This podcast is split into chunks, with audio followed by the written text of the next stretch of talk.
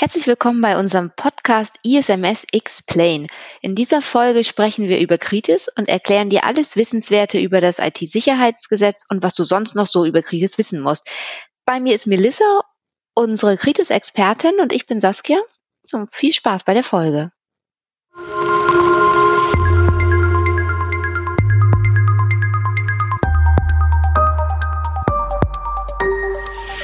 ISMS Explain Informationssicherheit einfach erklärt. Herzlich willkommen bei unserem Podcast ISMS Explain. Heute beschäftigen wir uns mit dem Thema Kritis und ähm, bei mir ist Melissa, unsere Kritis-Expertin und wir fangen auch direkt an. Hallo Melissa. Hallo Saskia. Also, habe ich ja eben schon erwähnt, in dieser Folge beschäftigen wir uns mit Kritis und erklären, was Kritis genau ist. Also wir wollen jetzt erstmal auf die generellen Aspekte eingehen. Ähm, was ist Kritis? In ja. einfachen Worten, Melissa. ich versuche es. ja, Kritis ähm, ist immer so ein gehyptes Thema seit ein paar Jahren. Ähm, es gibt seit 2015 das IT-Sicherheitsgesetz für kritische Infrastrukturen. Vielleicht kann ich ja kurz nochmal ähm, erklären, warum es eigentlich dieses Gesetz ja gibt. Also es ist ja so, dass es immer mehr ja Thema wurde, dass kritische Infrastrukturen vielleicht äh, besonders geschützt werden sollten. Und vor allem, wenn es irgendwie um Versorgungsengpässe für die Bevölkerung gibt und das ja auch mit den terroristischen Anschlägen ja auch nicht ohne ist und auch mit Cyberangriffen immer mehr wird und ja auch Naturkatastrophen äh, wie zum Beispiel Sonnenstürme auch die IT beeinträchtigen können. Und äh, man sich da gedacht hat, äh, kritische Infrastruktur müsste man schützen. Und das hat man schon sehr früh angefangen, schon in den 90ern tatsächlich hat auch, also in den USA war das eher so in den 90ern ging es los und äh, auch Deutschland hat sich damit natürlich mit beschäftigt und hat tatsächlich in den, ähm, ich meine 2005 oder 2009 bin ich mir gerade nicht so sicher, aber die haben sich dort den Umsetzungsplan Kritis überlegt und da geht es tatsächlich darum, dass, oder abgekürzt nennt sich das jetzt UP Kritis, dass sich durch Selbstregulierung die kritischen Infrastrukturen in Zusammenarbeit mit den Behörden ja so eine Selbstschutz erarbeiten. Und wir haben festgestellt, dass mit dieser Selbstregulierung, mit dieser Freiwilligkeit, also wie es ja mit den meisten Dingen ja immer so ist, ähm, wenn das freiwillig was gemacht werden soll, ähm, da war, hat, hat man doch festgestellt, das funktioniert nicht so. Mhm. Und deswegen hat man dann ein IT-Sicherheitsgesetz erarbeitet, was 2015 dann rauskam. Und um erstmal zu identifizieren, wer ist eigentlich kritische Infrastruktur, also wer ist kritisch, mhm. und äh, dass man natürlich äh, diese kritischen Infrastrukturen dazu verpflichtet, dass sie ähm, Sicherheitsmaßnahmen treffen und auch Sicherheitsvorfälle melden. Und das ist grob gesagt kritisch sozusagen. Okay. Gut, auf die einzelnen Punkte gehen wir ja gleich noch weiter ein. Wo, wo liegt denn der Fokus bei Kritis? Also der Fokus liegt tatsächlich auf der Verfügbarkeit der kritischen Dienstleistungen, so nennt sich das, um halt Versorgungsengpässe in der Bevölkerung zu vermeiden. Also dass immer Wasser zur Verfügung steht, dass immer Strom zur Verfügung steht, egal was eigentlich passiert. Und also aus IT-Sicht dann, ne? so ein bisschen. Und wenn so eine kritische Infrastruktur, so ein Kritisbetreiber ähm, sagt, ja, also die und die Maßnahme, die möchte ich nicht umsetzen, die ist viel zu teuer für uns, da ist es immer so eine Sache, das lässt das BSI eigentlich nicht gelten. Es liegt wirklich auf dem Fokus, die Verfügbarkeit sicherzustellen, dass es nicht zu Versorgungsengpässen kommt und dass es auch wichtig zu wissen, dass nicht nur diese kritische Dienstleistung in einer Normallage sichergestellt werden sollte, sondern auch in einer Krisenlage. Und mhm. darum geht's dann tatsächlich in diesem IT-Sicherheitsgesetz. Okay, und du hast ganz am Anfang Abkritis ähm, erwähnt. Ist das eine Spezialisierungsform von Kritis oder was genau muss ich mir darunter vorstellen? Nee, das ist tatsächlich, also es war wirklich so 2005, meine ich, ähm, dieser Umsetzungsplan Kritis, der dann von den Behörden, BSI, BMI, meine ich, ähm, erarbeitet äh, wurde. Und ich glaube, am Anfang waren da so 30 Unternehmen mit involviert, ähm, also 30 Unternehmen und deren Verbände so ein bisschen. Die haben dann UP Kritis sozusagen entwickelt und haben gesagt, sie machen so eine Selbstauferlegung. Und UP Kritis gibt's auch immer noch. Also das ist jetzt nicht äh, durch das IT-Sicherheitsgesetz irgendwie ersetzt worden oder so, sondern ähm, das ist immer noch ein wichtiger Punkt, wenn man jetzt Kritisbetreiber ist oder eine kritische Infrastruktur generell, dann sollte man dort Mitglied werden beim UP-Kritis, weil die machen also die sprechen über solche Themen, was oder wie kritische Infrastrukturen sich zu schützen haben und auch die neuesten Punkte über das IT-Sicherheitsgesetz und Rechtsverordnung und etc. Und es kann alle Unternehmen, die kritische Infrastrukturen hier in Deutschland betreiben, die äh, dürfen da tatsächlich teilnehmen, also Teilnehmer werden und äh, soweit ich weiß, kostet das auch nichts. Ah, okay, das klingt ja ganz gut, dass da jeder teilnehmen kann. Ähm, also wenn ich an kritische Infrastrukturen denke, dann fallen mir als erstes Dienstleistungen ein, ähm, die so für das tägliche Leben wichtig sind. Ne? Also Lebensmittel, Strom oder Wasser, das hattest du ja auch schon erwähnt. Aber ähm, wer fällt genau in den Bereich der kritischen Infrastruktur? Da gibt es doch bestimmt noch mehr. Mhm. Also die haben sich äh, ein bisschen da was überlegt und zwar haben sie erstmal Sektoren bestimmt, ähm, Bereiche bestimmt, in die oder Branchen bestimmt, die dann erstmal da drunter generell fallen grundsätzlich. Und das sind äh, ist zum Beispiel die Energiebranche, Ernährungsbranche, Gesundheit, Informationstechnik, Telekommunikation, äh, Transport und Verkehr, Wasser, Finanz- und Versicherungswesen. Das sind so die Sektoren, die da in erster Linie drunter fallen. Wenn man da schon ein Unternehmen hat, was in einer dieser Branchen äh, tätig ist, dann sollte man gucken, vielleicht falle ich unter das IT-Sicherheitsgesetz. Okay. Ähm, in unserer Vorbesprechung hast du mir schon verraten, dass Staat und Verwaltung und der Sektor Medien und Kultur fehlen. Was ist denn mhm. mit denen? Ja, ähm, Sektor Medien und Kultur. Mm, also da gehört zum Beispiel äh, Rundfunk dazu, also Fernsehen und Radio. Und in Krisenzeiten sollten die natürlich funktionieren, weil das ist ja ein so ein Notfallpunkt, äh, wenn ähm, oder so ein Notfallschritt, wenn es zu einer Krisenlage kommt, soll man ja eigentlich sein Radio, was man natürlich immer da hat, was batteriebetrieben ist und wo man auch immer Batterien äh, zu Hause rumliegen kann, sollte man natürlich ähm, haben und dann anschalten, um dann immer die Nachrichten und Informationen zu bekommen, die dann der Staat äh, gibt in so einer ähm, Krisensituation. Ähm, das ist aber nicht äh, enthalten in diesem IT-Sicherheitsgesetz, weil die haben schon ihre ganzen schon ein paar Gesetze, die es dazu gibt. Und äh, deswegen ist das erstmal auch außen vorgenommen worden. Und es hat auch ein bisschen damit zu tun mit dem Sektor Staat und Verwaltung. Also der ist ja auch ausgenommen, hatten wir ja gerade äh, gesagt, weil der Sektor Staat und Verwaltung braucht nicht extra dieses IT-Sicherheitsgesetz, weil der hat schon ein Bundesamt, was sich um sowas äh, kümmert. Also das BBK, das Bundesamt für Bevölkerungsschutz und Katastrophenhilfe. Also es ist ein ganzes Ministerium beziehungsweise ein ganzes, eine ganze Behörde, die sich um den Schutz des Bundes kümmert. Mhm. Und die haben schon ähm, Sicherstellungsgesetze, Zivilschutzgesetze, Brandschutzgesetze, Katastrophenschutzgesetze, Rettungsdienstgesetze. Also da gibt's en masse Gesetze, die die schon haben und haben dann gesagt, also so ein IT-Sicherheitsgesetz, was ja eigentlich dann nur ein kleiner Bereich ist, IT-Sicherheit, äh, von dem großen Ganzen, da brauchen sie nicht extra jetzt nochmal involviert werden. Was ich noch empfehlen kann, ist zum Beispiel vom BBK gibt's die Warn-App Nina.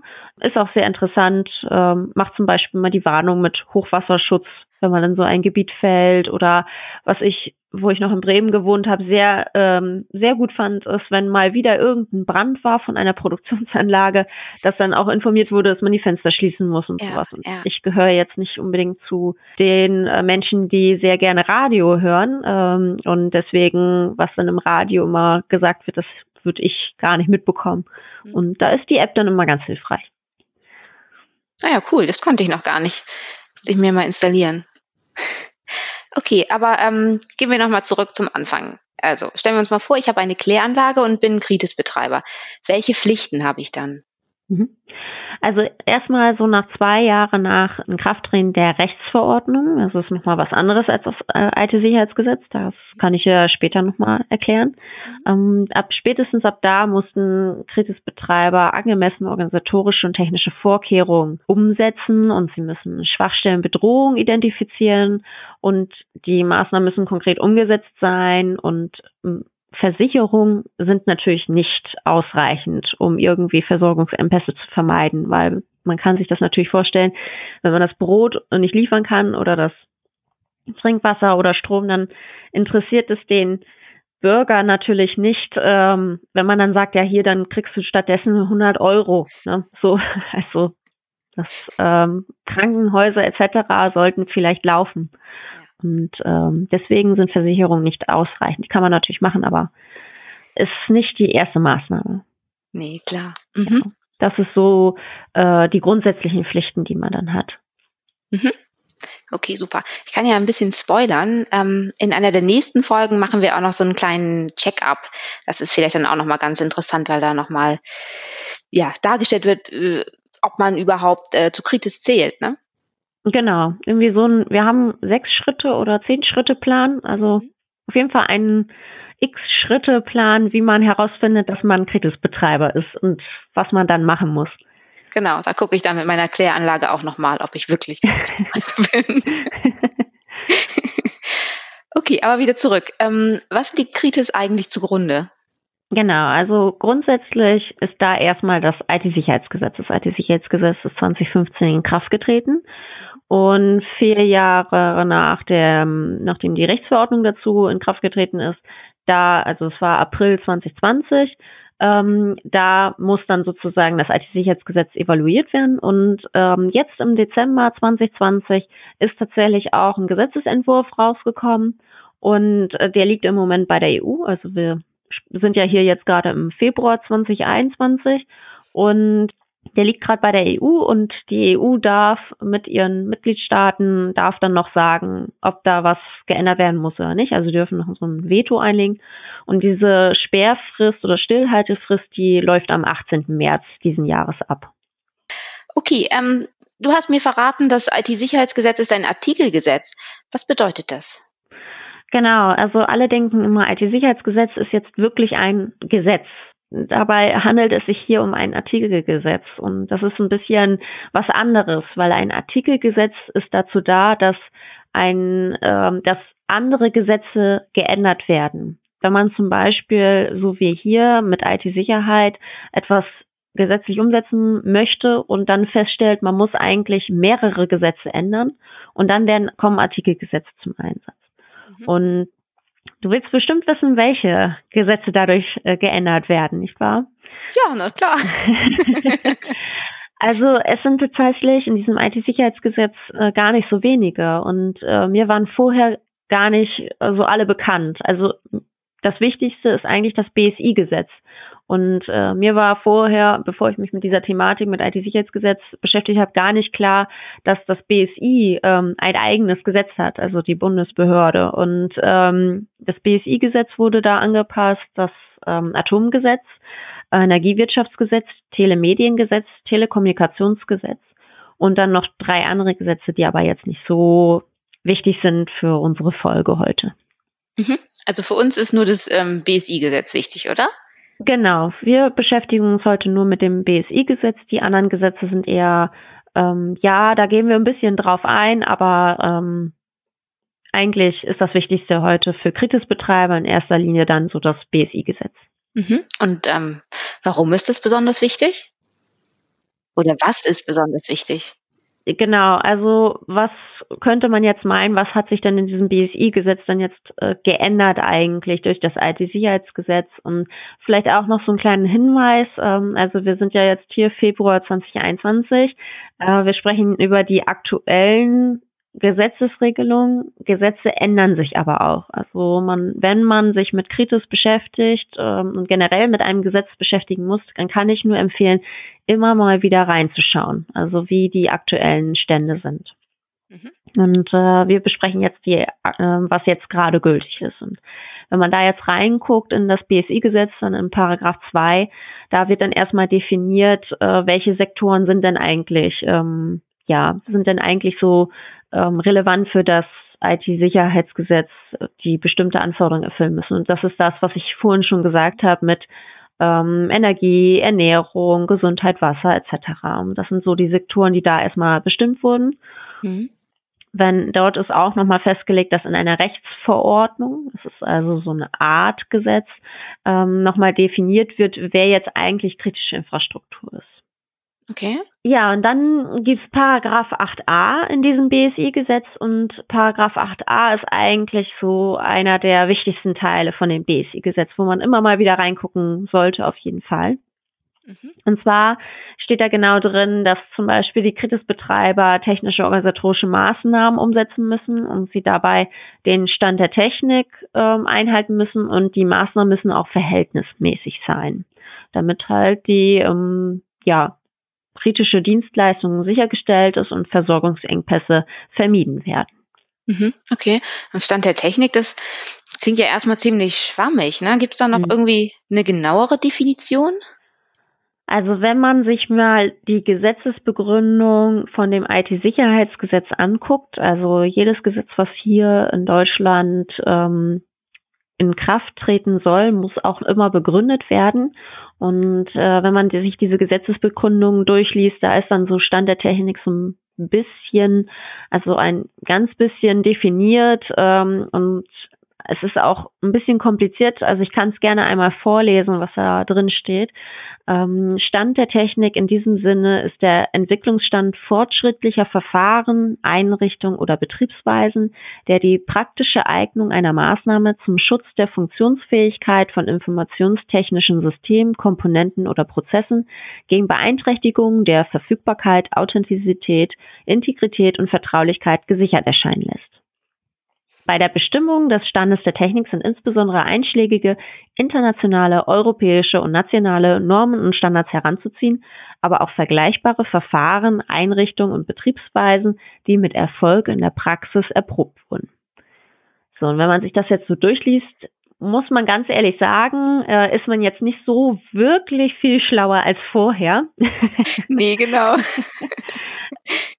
und äh, eigentlich eigentlich kann man so ein bisschen so äh, sagen, ja, alles, was so ein bisschen ähm, in der Praxis bewährte Maßnahmen sind, äh, die kann man sagen, ist Stand der Technik. Jetzt grob gesagt. Also wenn man vorher äh, viele ähm, Kritisbetreiber haben häufig dann ja doch eine beispielsweise eine Produktionsanlage, eine Produktionshalle. Und äh, so wie ich das kenne, ist es häufig, dass dort die Systeme, die dort eingesetzt werden, häufig noch so was wie auf äh, Windows 95 laufen. Oh, und okay.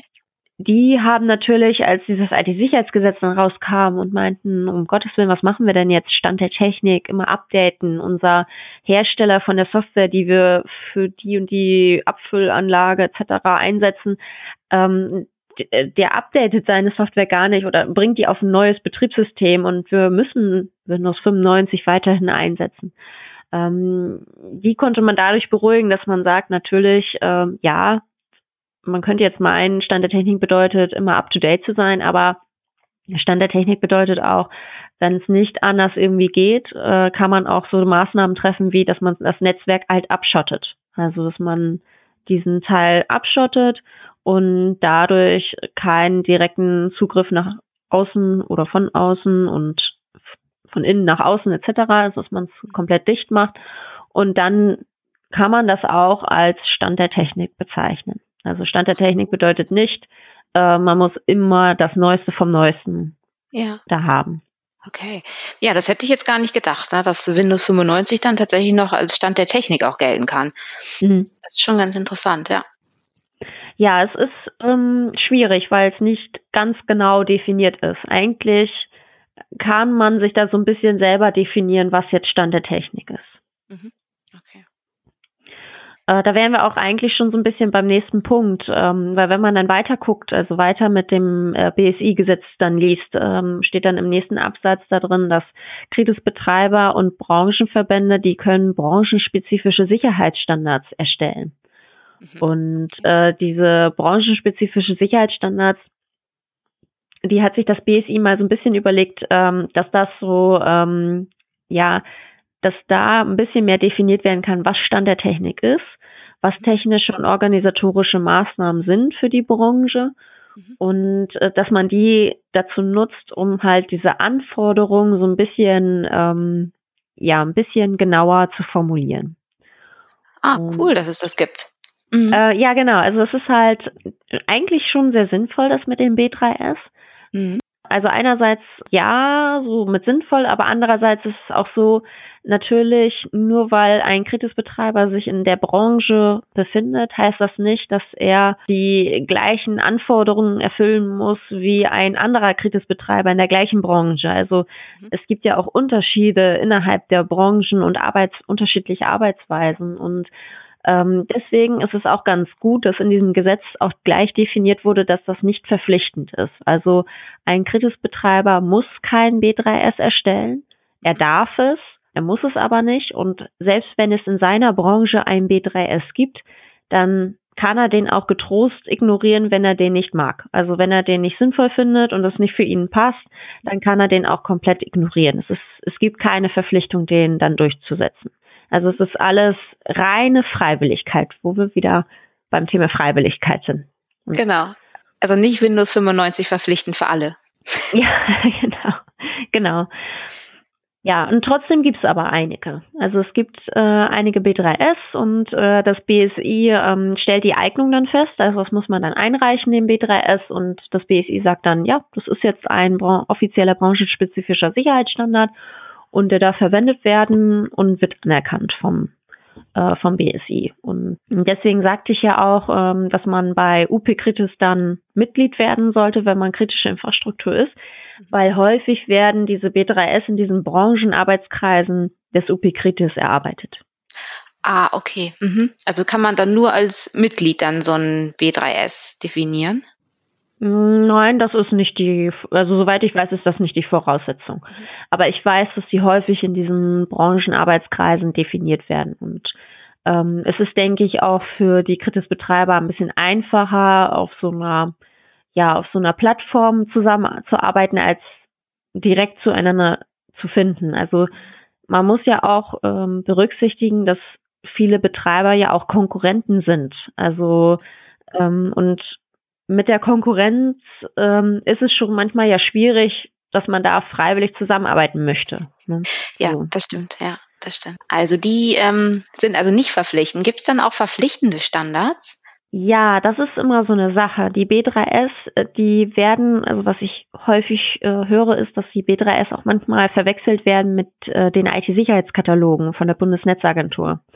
Äh, da muss ich sagen, also ein, die IT-Sicherheitskataloge, es gibt drei, äh, da gibt es, ähm, das ist kein B3S so in der Hinsicht. Das sind andere, das ist, äh, das ist was von der Bundesnetzagentur und die haben was mit dem Energiewirtschaftsgesetz und dem Telekommunikationsgesetz zu tun. Also das ist so etwas, was wir ähm, vorhin gesagt haben, mit den, dass es schon Ausnahmen gibt vom IT-Sicherheitsgesetz, wo es dann auf diese Verweise gibt, weil das IT-Sicherheitsgesetz hat ja auch Änderungen in Energiewirtschaftsgesetz, Atomgesetz, Telemediengesetz, Telekommunikationsgesetz. Ja. Und das hat zum Beispiel damit zu tun mit diesen IT-Sicherheitskatalogen, ähm, weil in dem, Sicherheits-, äh, in dem Energiewirtschaftsgesetz beispielsweise festgelegt wurde, dass Energieanlagen müssen einen bestimmten IT-Sicherheitskatalog ähm, umsetzen und Strom- und Gasnetzbetreiber müssen einen anderen IT-Sicherheitskatalog umsetzen.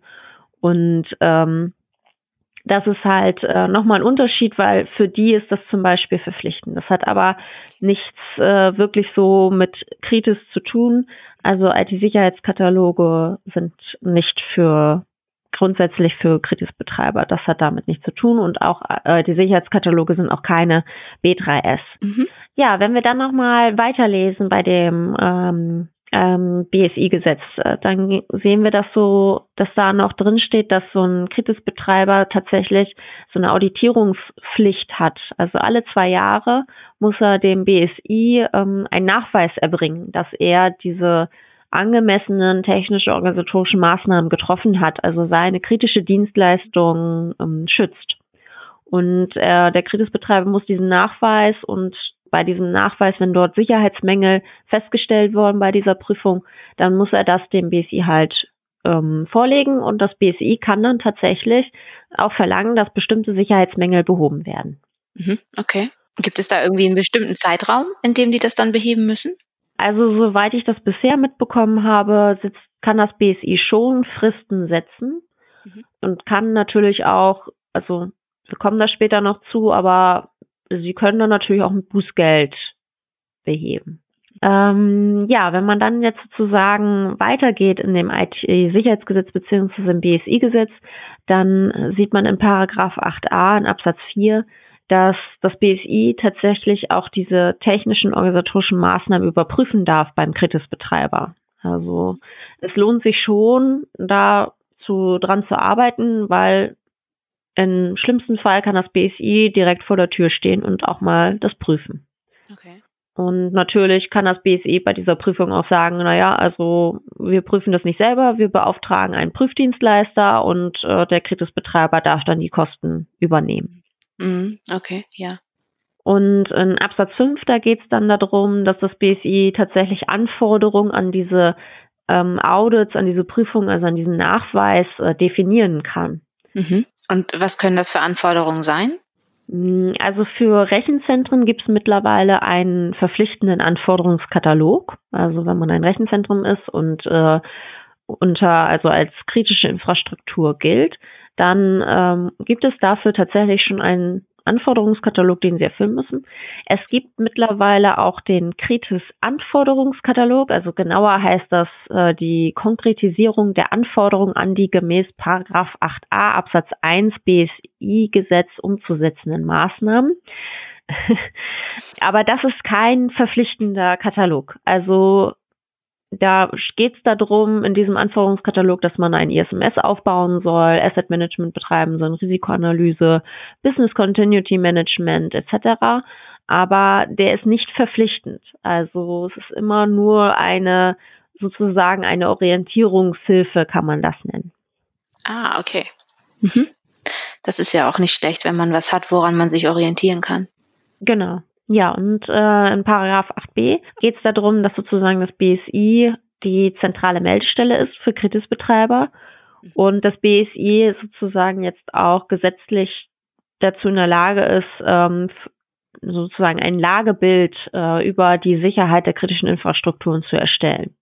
Okay. Und äh, wenn man weiter guckt, dann steht auch drin, dass der Kritisbetreiber eine Kontaktstelle benennen muss. Okay, was ist das genau, eine Kontaktstelle? Also die Kontaktstelle, die muss äh, tatsächlich jederzeit erreichbar sein. Also so steht es im Moment im Gesetz drin, dass ähm, also das BSI hat sozusagen so ein Meldeportal erstellt und darauf muss man sich registrieren als Kritisbetreiber mit seiner Kontaktstelle und über diese Kontaktstelle muss man dann jederzeit erreichbar sein, weil über genau diese Kontaktstelle die Kommunikation läuft mit dem BSI. Ja, okay. Boah, jederzeit, das stelle ich mir ein bisschen schwierig vor.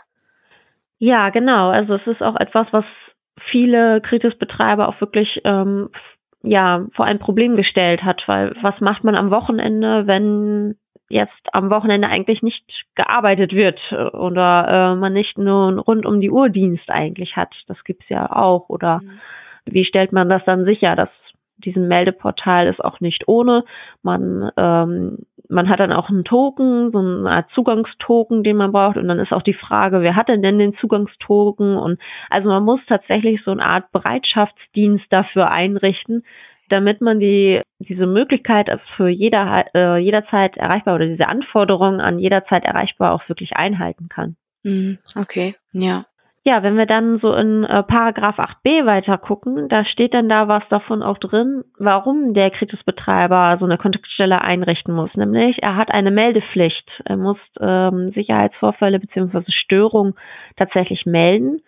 Und äh, es geht da tatsächlich darum, dass Störungen, die zu einem Ausfallbeeinträchtigung geführt haben, dass die gemeldet werden müssen oder erhebliche Störungen, die zu einem Ausfallbeeinträchtigung führen können, dass die einmal gemeldet werden müssen. Mhm. Okay, also ich muss erhebliche IT-Störungen melden und IT-Sicherheitsvorfälle. Und ähm, was versteht man denn unter einer erheblichen IT-Störung, wenn das gesamte System ausstell, äh, ausfällt oder?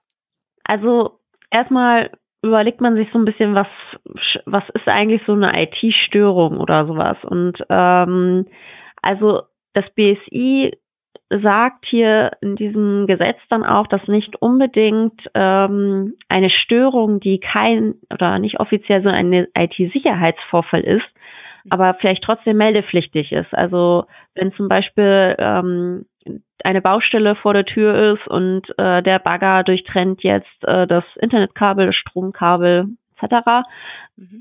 Auch dann handelt es sich sozusagen um eine Störung, die dann gemeldet werden muss. Und okay. schwieriger ist es dann so ein bisschen mit dieser Definition mit, äh, wann ist denn eine IT-Störung erheblich? Mhm.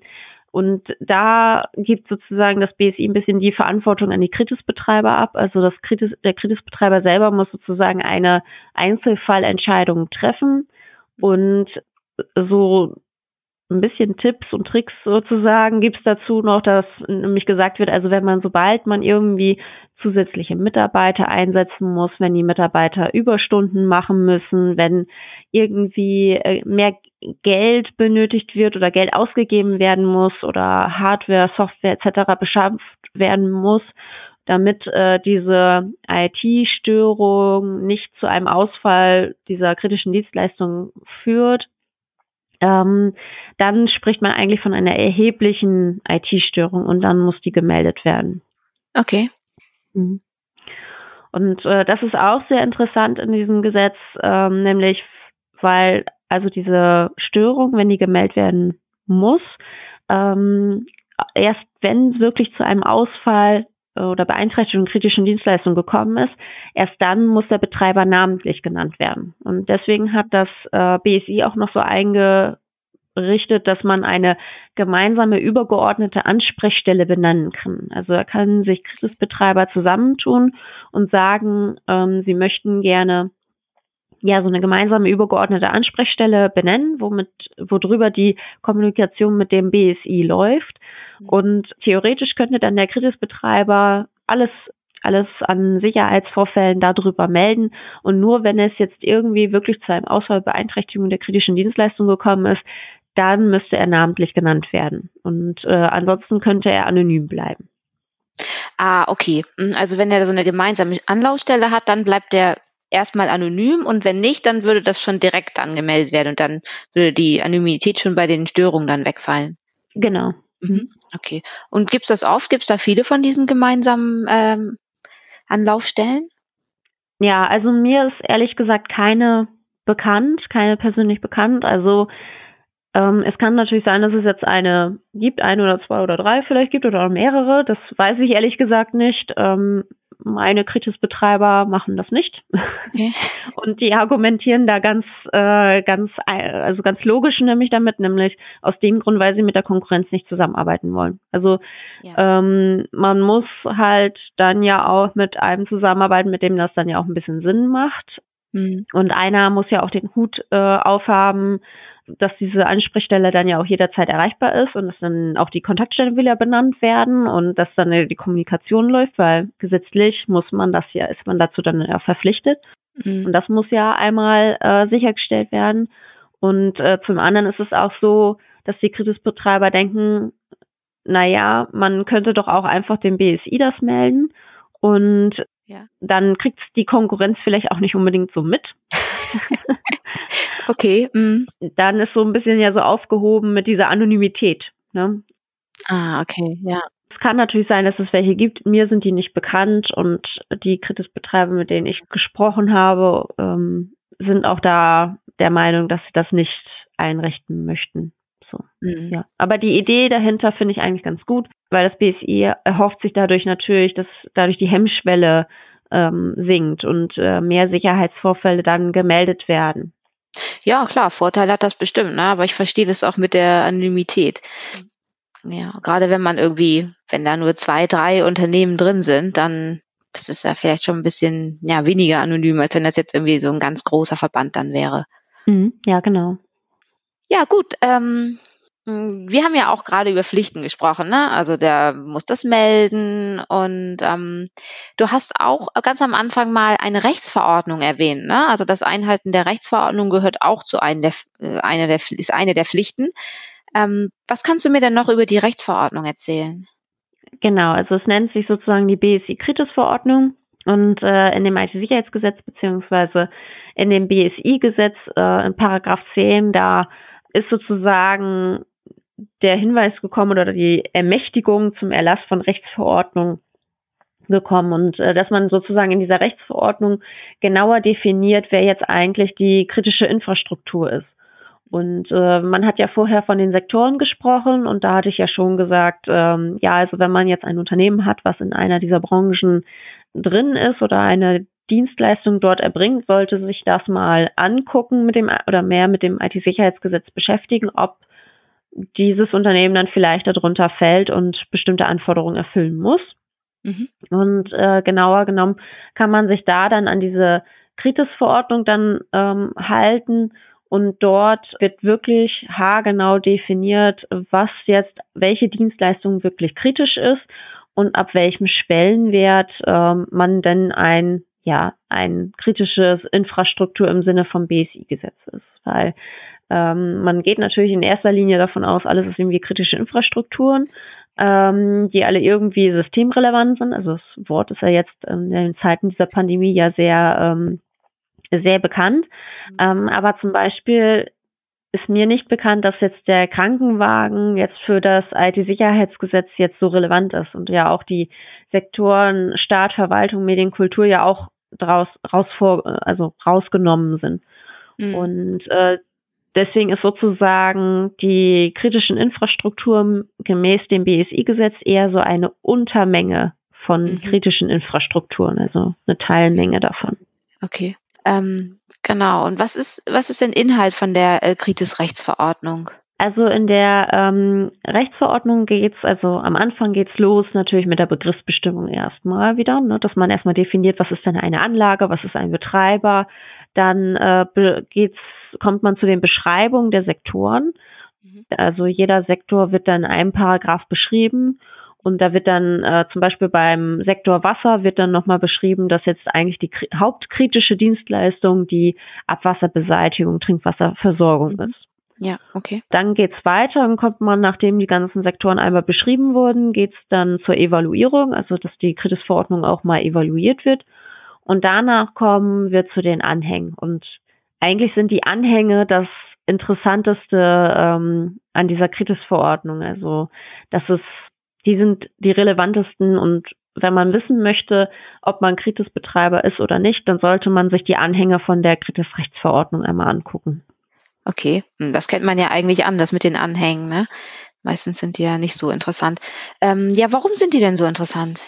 Ja, also pro Anhang wird, äh, also es gibt mehrere Anhänge sozusagen und für jeden Sektor gibt es einen Anhang und äh, in jedem Anhang wird dann genauer festgelegt, was jetzt eine kritische Dienstleistung ist. Zum Beispiel für Wasser ist das einmal die Kläranlage, Gewinnungsanlage, Kanalisation.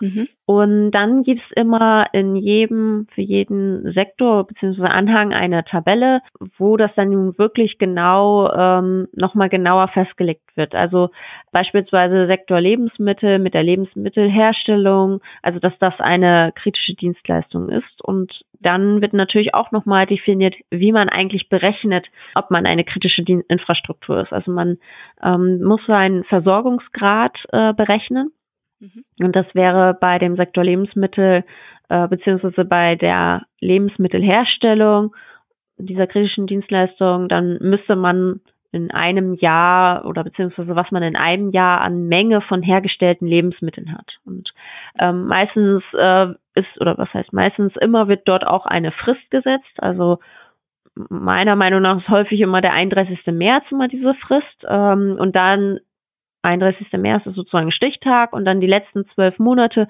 wie viele Lebensmittel hat man denn dann hergestellt? Und okay. ähm, mhm. das ist jetzt so der, ein Beispiel für die kritische Dienstleistung von der Lebensmittelherstellung. Okay. Dann, wenn man das einmal gemacht hat, seinen Versorgungsgrad sozusagen ermittelt hat, dann muss man in der Tabelle einmal ganz nach rechts gucken und dann sieht man dort äh, den Schwellenwert und damit vergleicht man das. Und wenn man diesen Schwellenwert erreicht oder überschreitet, dann ist man offiziell eine kritische Infrastruktur im Sinne von dem BSI-Gesetz und muss die ganzen Anforderungen erfüllen. Okay. Und ähm, die Hersteller für Wein und Milch, die gucken in der gleichen Tabelle oder gibt es da dann auch nochmal Unterschiede? Also für jeden Sektor sieht die Tabelle eigentlich gleich aus. Ne? Es ist immer gleich aufgebaut und äh, vorher ist immer definiert, äh, was jetzt wirklich dazugehört. Also zum Beispiel, das kann ich jetzt ja schon spoilern, ähm, diejenigen, die Alkohol her herstellen, die sind da erstmal rausgenommen. Also Alkohol Ach, ist nicht okay. systemrelevant. und ich dachte gerade so, nein, das kann doch nicht sein. Weinhersteller ist kritisch und ähm, Milch dann vielleicht nicht oder so. Aber jetzt alles gut. Genau, und äh, vielleicht ist es auch ganz ähm, nett ähm, zu wissen, also selbst wenn man jetzt gerade nicht den Schwellenwert reißt ähm, und halt kein offizieller kritisch, äh, kritische Infrastruktur ist, muss man trotzdem jedes Jahr immer diesen Versorgungsgrad dann berechnen, damit man sofort weiß, wann man jetzt diesen Schwellenwert vielleicht erreicht oder überschreitet und dann die gesetzlichen Anforderungen erfüllt. Also das hat dann mit sozusagen Compliance zu tun. Ne? Mhm. Ja, das macht ja auch Sinn. Ähm, wie ist man denn auf den Schwellenwert gekommen? Mhm. Also das ist natürlich nicht einfach so entstanden. Das, äh, das BSI hat sich da nicht irgendwelche Zahlen mal eben so überlegt. Ähm, das ist genauso wie ähm, mit dem Straßenverkehr. Also wenn man ja bei manchen Autofahrern ja meint, mit denen man spricht, da hat sich jemand ausgedacht, dass da eine 70er-Zone ist. Äh, nein, auch äh, genauso wie im Straßenverkehr wird das immer berechnet und Anzahl mit Unfällen und etc. Und dann wird entschieden, ob jetzt eine 100er-Zone vielleicht eine 70er-Zone werden sollte äh, oder neue Straßenbelag etc. So ist das genau das gleiche hier auch passiert mit den Schwellenwerten. Ähm, man hat äh, sich immer den Durchschnittsverbrauch pro Person pro Jahr überlegt für jede kritische Dienstleistung oder beziehungsweise das hat man nicht überlegt, sondern man hat das in Studien herausgefunden und ähm, das hat man dann mit dem Regelschwellenwert multipliziert. Also dieser Durchschnittsverbrauch wurde dann mit dem Regelschwellenwert multipliziert und das hat dann diesen Schwellenwert ergeben. Und der Regelschwellenwert liegt im Moment bei 500.000 zu versorgenden Personen. Okay. Und wie ist man auf diesen Regelschwellenwert gekommen? Auch den hat sich das BSI natürlich nicht einfach so ausgedacht. Und zwar, ähm, ich weiß nicht, ob du davon betroffen warst. Es gab 2005, also 2005 gab es ein äh, dieses Münsterländer Schneechaos. Und zwar war das damals so, dass diese Strommasten von den Schneemassen ähm, umgeknickt sind. Die haben diese Schnee Schneemassen nicht standhalten können. Und dann waren tatsächlich für mehrere Tage eine Viertelmillion Menschen ohne Strom. Mhm. Und äh, die Behörden haben dann festgestellt, nachdem sie äh, diese ganzen nationalen mobilen Stromversorgungsaggregate aus ganz Deutschland sozusagen äh, rangeschafft haben, ähm, haben festgestellt, dass sie eigentlich nur in der Lage sind, maximal 500.000 Menschen mit Strom zu versorgen. Mhm auch bei diesem Notfallplan Ausfall der Wasserversorgung, da haben die auch festgestellt, dass die eigentlich ähm, so mobile Wasseraufbereitungsanlagen schon haben, aber das eigentlich nur dafür reicht, um für 300 bis 500.000 Menschen so das Wasser wieder aufbereiten zu können. Ja. Und wenn man sich das so ein bisschen ausrechnet, also wir sind hier in Deutschland ja 82 Millionen Menschen, das bedeutet, ähm, eigentlich hat der Staat nur für 0,6 Prozent unserer deutschen Bevölkerung eigentlich nur so einen Notfallplan und okay. äh, Notfall, ja,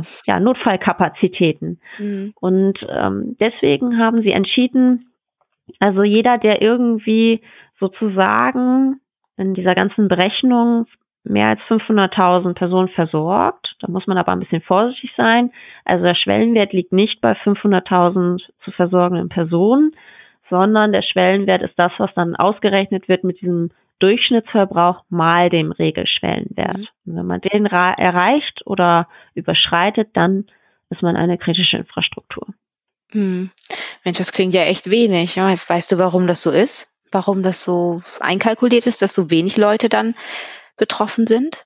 Mm, also da kann ich jetzt nur schätzen. Ähm, ich glaube, es ging uns den letzten Jahren halt einfach zu gut und äh, dass da die Notfallpläne halt nicht unbedingt ähm, immer wieder angepasst worden sind. So und äh, also dass da nicht jemand wirklich mal hinterhergegangen ist, weil es lief immer alles gut und man braucht es auch nicht und mhm. erst jetzt so, wo man festgestellt hat, man hat eine neue neue Krise wirklich, eine ähm, Cyber ähm, Cybersicherheitsvorfälle ähm, wird immer mehr und der Staat kann vielleicht dann einen nicht schützen. Also ähm, ich weiß nicht, ob dir vielleicht auch das Buch Blackout ähm, bekannt ist, also ähm, von Mark Ellsberg. Da geht er ja tatsächlich darum, ähm, dass halt ähm, europaweit, äh, ich meine europaweit, ich bin nicht mehr ganz sicher, aber Stromausfall herrscht mhm. und äh, was das alles für Auswirkungen hat. Und ähm, so wie ich das kenne, ist dieses Buch auch nicht gerade unrealistisch. Mhm. Ähm, also wenn man nachdem man das Buch gelesen hat, so ging es mir jedenfalls, dann hatte ich eher die Überlegung, ich bräuchte vielleicht ein Notstromaggregat im Keller. Ja, okay. ähm, und ähm, das Buch äh, basiert wohl auf dieser Studie für Stromausfälle in Europa. Also es, ähm, der Bund hat mal wohl so eine Studie erstellt und hat dann festgestellt, also eigentlich müssen wir hier mal ein bisschen aufräumen und ein bisschen Vorsorge betreiben. Mhm. Ja, wenn man das so hört, dann ist es ja eigentlich ganz gut, dass es ähm, Kritisverordnungen gibt und ähm, das ist ja auch eine Rechtsverordnung und die muss ja auch evaluiert werden, oder? Ja, genau. Also die soll eigentlich alle zwei Jahre evaluiert werden. Das ist ein bisschen jetzt durcheinander, dieser Zeitplan, weil äh, die Rechtsverordnung ist 2016 in Kraft getreten und 2017 gab es schon so die erste, ähm, erste Änderung. Mhm. Und äh, deswegen ist das jetzt mit diesen alle zwei Jahre so ein bisschen, also eigentlich hätte ja sozusagen 2018, 2020, 2022 die Evaluierung, aber jetzt wäre ja eigentlich eher so 2019, 2021. Mhm.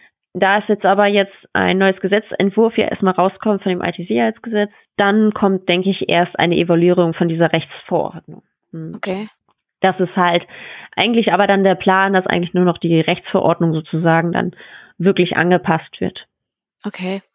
Und ähm, müssen das alle umsetzen oder gibt es da auch Ausnahmen? Genau, also wir hatten ja vorhin schon gesprochen, dass es schon ja mal Ausnahmen gibt. Also ähm, die wichtigste Ausnahme von diesem IT-Sicherheitsgesetz, äh, das sind immer Kleinstunternehmen, also alle Unternehmen, selbst wenn sie eine kritische Dienstleistung machen und die Schwellenwerte erreichen und überschreiten, solange diese Unternehmen weniger als zehn Mitarbeiter haben und der Jahresumsatz weniger als zwei Millionen beträgt, dann interessiert die das alles nicht. Also müssen die keine technischen organisatorischen Maßnahmen umsetzen, die müssen nicht alle zwei Jahre dem BSI das nachweisen, sie müssen keine Kontaktstelle einrichten, sie müssen keine Sicherheitsvorfälle melden. Okay. Und äh, dann hatten wir ja vorhin schon gesehen, dass es ja noch das IT-Sicherheitsgesetz, ja noch das Atomgesetz, Telemediengesetz, Te äh, Telekommunikationsgesetz, Energiewirtschaftsgesetz ähm, ja noch angepasst hat. Und äh, da, wenn man da irgendwie noch drunter zusätzlich fällt, dann sollte man da noch mal reingucken, weil in dem BSI-Gesetz wird manchmal gesagt, dass bestimmte Betreiber, selbst wenn sie die Schwellenwerte erreichen oder überschreiten, trotzdem manchmal nicht Sicherheitsvorfälle melden müssen und auch nicht unbedingt technische organisatorische Maßnahmen umsetzen müssen und auch nicht diesen Nachweis äh, alle zwei Jahre erbringen müssen. Aber wenn man dann wieder in die anderen Gesetze reinguckt, wie Atomgesetz, Telemediengesetz, Energiewirtschaftsgesetz, da steht dann manchmal doch wieder drin, dass da dann das äh, Sicherheitsvorfälle beispielsweise dem BSI gemeldet werden müssen oder dass technische organisatorische Maßnahmen umgesetzt werden müssen. Ähm, also da muss man immer ein bisschen vorsichtig sein mit diesen Ausnahmen vom BSI, aus der Sicht des BSI-Gesetzes ist es dann eine Ausnahme, müssen sie nicht erfüllen. Wenn man dann wieder in die anderen Gesetze guckt, dann sieht man, ah, muss doch was erfüllt werden. Ah, okay. Das kann mhm. sich so ein bisschen anders gestalten, mhm. ist nicht unbedingt haargenau, aber da muss man dann ein bisschen vorsichtig sein. Also sobald man irgendwie bei beiden Gesetzen von betroffen ist, sollte man sich da ähm, genauer reingucken. Okay, das heißt, wenn ich im BSI nicht erwähnt werde, dann ähm, muss ich noch nicht ausatmen, sondern erst, wenn ich dann in den anderen auch nicht erwähnt werde. Genau, okay. genau. Mhm. Okay. Ja, was passiert denn, wenn die Anforderungen nicht umgesetzt werden? Mhm. Also wenn man jetzt zum Beispiel Kritisbetreiber jetzt offiziell sind, wir sind, wir gehen jetzt mal davon aus, äh, wir sind jetzt Kritisbetreiber ähm, und wir haben aber technische organisatorische Maßnahmen nicht getroffen, also nicht angemessen getroffen, ähm, dann kann das bis zu 50.000 Euro kosten. Mhm. Nachdem man seinen Nachweis erbracht hat und auch diese Auflistung der Sicherheitsmängel erbracht ähm, hat, dann und das BSI möchte dann aber, dass ein Sicherheitsmangel dann behoben wird, aber wir als Kritisbetreiber reagieren darauf nicht, wir wollen ihn nicht beheben, dann kann das BSI zum Beispiel bis zu 100.000 Euro Bußgeld erheben. Okay. Und äh, wenn wir als Kritisbetreiber keine Kontaktstelle benennen, dann kann uns das bis zu 50.000 Euro kosten. Mhm. Und wenn wir eine erhebliche Störung, welche zu einem Ausfall Beeinträchtigung führen könnte, nicht dem BSI gemeldet haben, dann kann uns das auch bis zu 50.000 Euro führen. Mhm. So. Ja, das ist ja auch gar nicht so wenig Geld, ne? Je nachdem, was man für ein Unternehmen ist. Ähm, genau. Mhm. Genau. Also ähm, Kritis und IT-Sicherheitskataloge, das ist ja schon eigentlich eine gute Sache. Ne? Und du hattest dann ganz am Anfang ja auch mal Cyberangriffe erwähnt. Ähm, aber nicht nur Kritis-Betreiber sind ja von Cyberangriffen betroffen oder können davon betroffen sein. Was machen die denn? Also wenn man jetzt kein Kritis-Betreiber ist offiziell, dann macht es aber trotzdem Sinn, sich ein bisschen mit seinen technischen organisatorischen Maßnahmen ähm, auseinanderzusetzen. Und natürlich macht es Sinn, so ein bisschen Risikoanalyse zu betreiben und erstmal herauszufinden, was seine Schwachstellen sind und Gefährdungen etc. Mhm. Und was ich auch immer sehr empfehle und beziehungsweise was ich als erstes eigentlich immer jedem meiner Kunden empfehle, ist, ähm, dass man da Mitglied der Allianz für Cybersicherheit wird. Also die ähm, Allianz für Cybersicherheit ist eine, ähm, ja, ist sozusagen aus vom BSI und dem Bitkom gegründet worden und es dient so ein bisschen dazu, dass äh, so die Unternehmen äh, in Deutschland sozusagen zusammenrücken und äh, gegen Cyber-Sicherheitsvorfälle, ähm, Angriffe sich besser aufstellen. Und äh, was ich sehr toll finde, ist, ähm, dass die Teilnahme ist kostenlos und manchmal gibt es aber von den anderen Unternehmen, die da mit drin sind, auch immer Partnervorträge. Und häufig ist das für, wenn man Mitglied von Allianz für Cybersicherheit ist, gibt es meistens immer so, dass zwei oder drei Plätze für Mitglieder ähm, dann kostenlos sind. Ach, und cool. ja. das ist dann ganz nett. Man kann sozusagen ähm, eine Schulung besuchen, für die man dann sozusagen nichts zahlt, weil das äh, die Mitglieder sich gegenseitig sozusagen damit unterstützen. Ja, das cool. ist so ja. ein sehr, meiner Meinung nach, sehr positives, ähm, positiver Punkt, um mhm. da auch Mitglied zu werden. Und es ist auch nicht gerade wenig. Also seit, ähm, ich meine, jetzt so letztes Jahr waren da schon so über 4000 Unternehmen äh, Mitglied. Mhm. Also auch nicht gerade klein. Ja, super, das klingt echt gut. Ähm, ja, dann sind wir auch schon am Ende mit unserer ersten Folge Was ist Kritis? Und vielen Dank, Melissa, das war total interessant. Ich habe ähm, sehr viel gelernt und ich hoffe, ich lerne bei den nächsten Folgen zu Kritis wieder genauso viel. Bis dahin, vielen Dank fürs Zuhören. Und äh, ja, wir freuen uns auf positive Bewertungen, ähm, auf Abonnenten und natürlich auf Feedback. Das könnt ihr gerne an podcast.isms-x-plane.de wenden, sowie Fragen, Lob und Kritik. Und ähm, ja, bis zum nächsten Mal.